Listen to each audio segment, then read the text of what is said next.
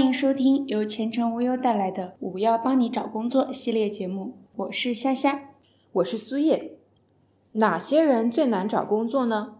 曾经有位资深的 HR 根据以往经验，分析出了六类不容易找到好工作的人，比如是频繁跳槽者、学历专业不佳的，然后转行者等等，他们都或多或少的自带了一些致命的缺点。使他们在求职时更容易碰壁，遭遇各类质疑。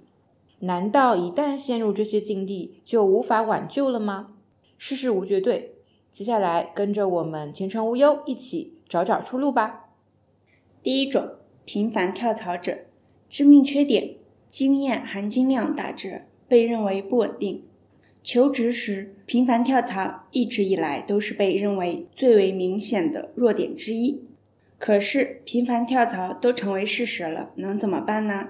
要把它的危害性降到最低，就需要对症下药，知道用人单位因何排斥这类行为。一、职业上缺乏长久的深入积累。每个人进入一个公司工作，从全然陌生到完全掌握节奏，甚至游刃有余，是需要花费一段时间的。而过于频繁的跳槽，打断了业务经验上的沉淀与积累，可能每次都只是掌握到了皮毛，从而降低了工作经验的含金量。这类情况中最被诟病的一种是，每份工作间的职业行业跨度都很大，且时间都偏短，除了反映出经验的无法延续外，还显得这个人没有自己的规划。对择业方向迷茫。二，认为这类人做事没有长性，稳定性差，无法踏实长久的在一个公司工作，容易给公司增加培养成本、招聘成本等。针对以上这两点，前程无忧给出的破解思路为：如果你的每一段跳槽经历都是有所提升的，那么直接表述出自己的规划和想法是可以的。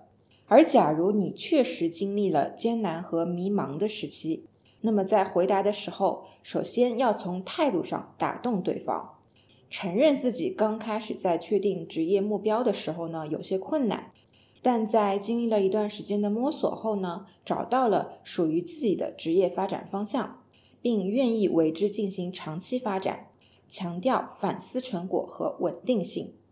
其实。频繁跳槽也并非全无优点，至少说明你体验过的工作种类或者公司类型较多，有重新开始的勇气和较强的适应能力。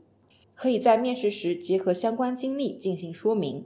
这里我们给出破解的关键词：反思、真诚、适应能力、确立长期目标。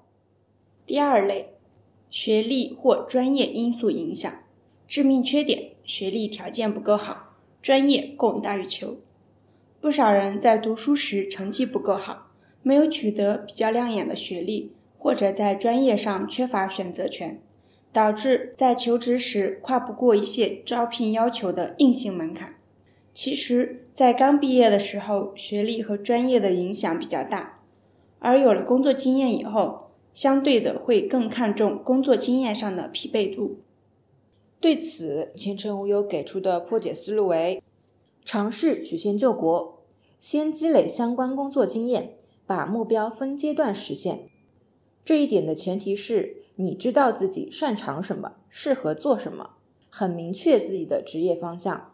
在积累经验的同时呢，根据职业目标来提升自己的学历，提高相关职业的技能，为职场竞争力加分。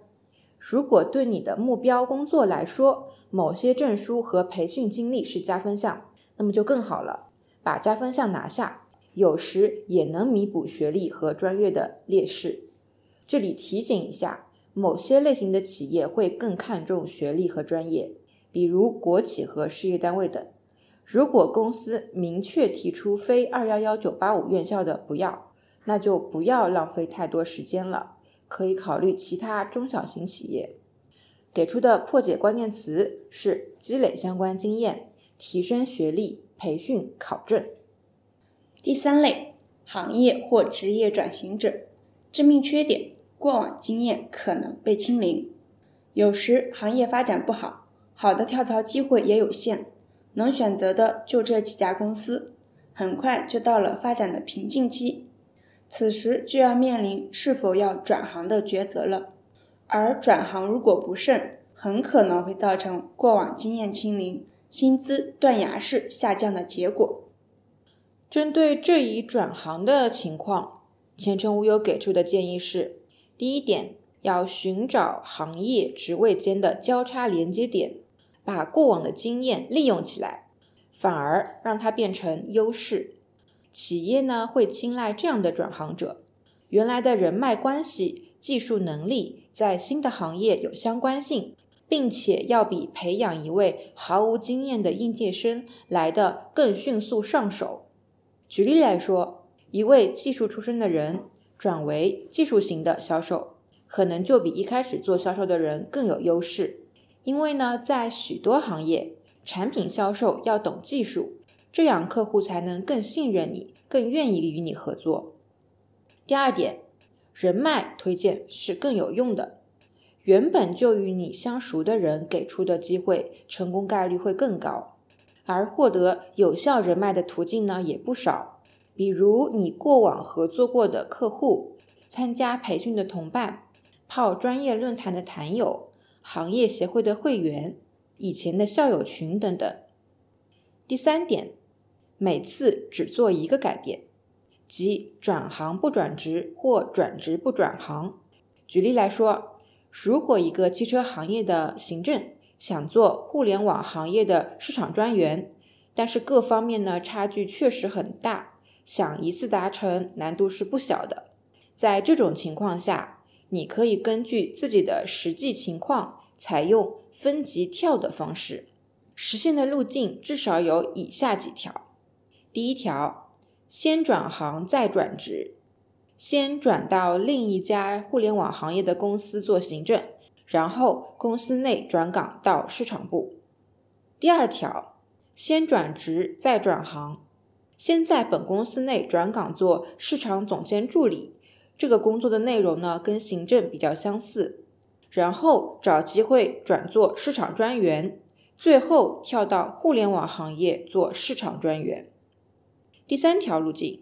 先兼任再专职，可以进入一家规模较小的企业，兼做行政和市场专员的工作，然后再转到更大的公司专做市场。